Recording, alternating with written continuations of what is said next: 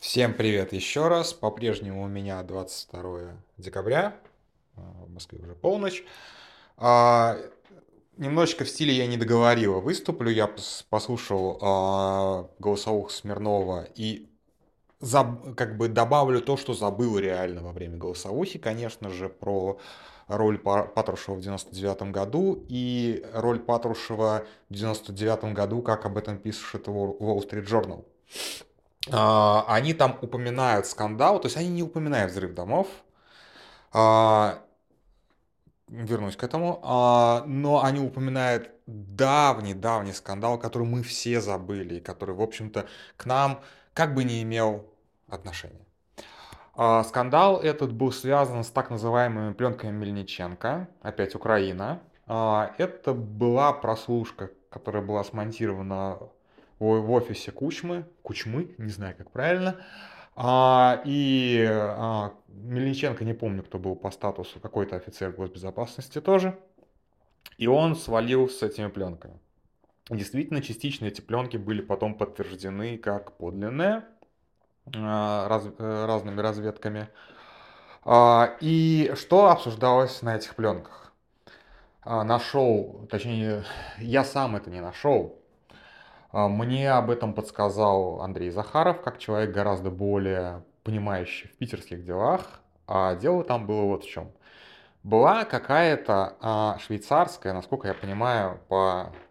Нет, не швейцарская, ну, короче, европейская компания, а, в а, руководстве которой был какой-то сын министра Люксембурга или что-то вроде этого, которая отмывала деньги о кокаи- э, кокаиновых колумбийских наркобаронов.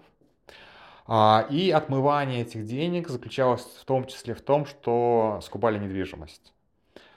И а, документов об этом было достаточно мало, а, и часть этих документов каким-то образом оказалась в руках украинских спецслужб.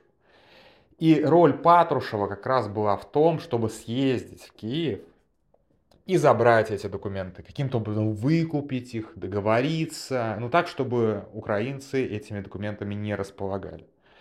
И в итоге эти а, документы, вероятно, есть а, в Германии. Если, опять же, Патрушев туда не съездил, их не выкупил таким же образом как-то.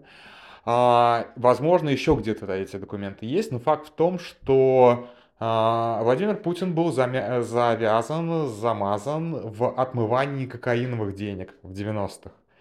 А, учитывая вообще, в принципе, чем занимался в 90-х Путин, я думаю, что если бы, опять же, если бы, если бы докобы, да, если бы в 2000-х существовала расследовательская журналистика, как она существует у нас сейчас, конечно же, ну вот не было тогда, к сожалению, не было тогда нормальной расследовательской журналистики, а, мы бы знали о Путине гораздо больше. Сейчас, спустя 20-25 лет, найти грехи 90-х, ну, технически практически невозможно.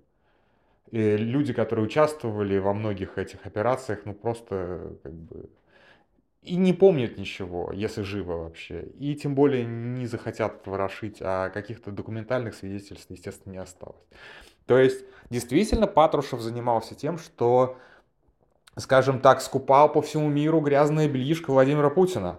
Как минимум, это мы знаем. То есть, вот он а, особо доверенный человек, да.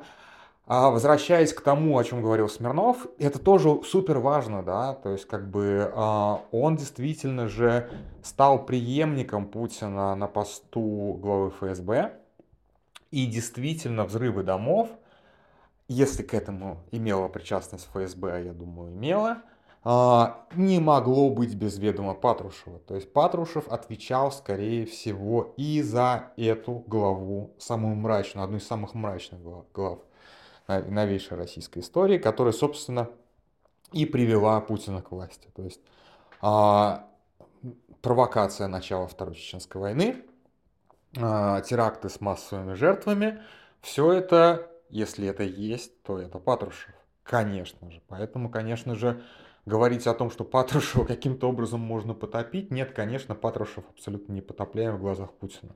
Если кто-то начнет топить Патрушева, то Патрушев может и рассказать что-то. То есть здесь в этом плане, конечно же, Патрушев абсолютно в домике.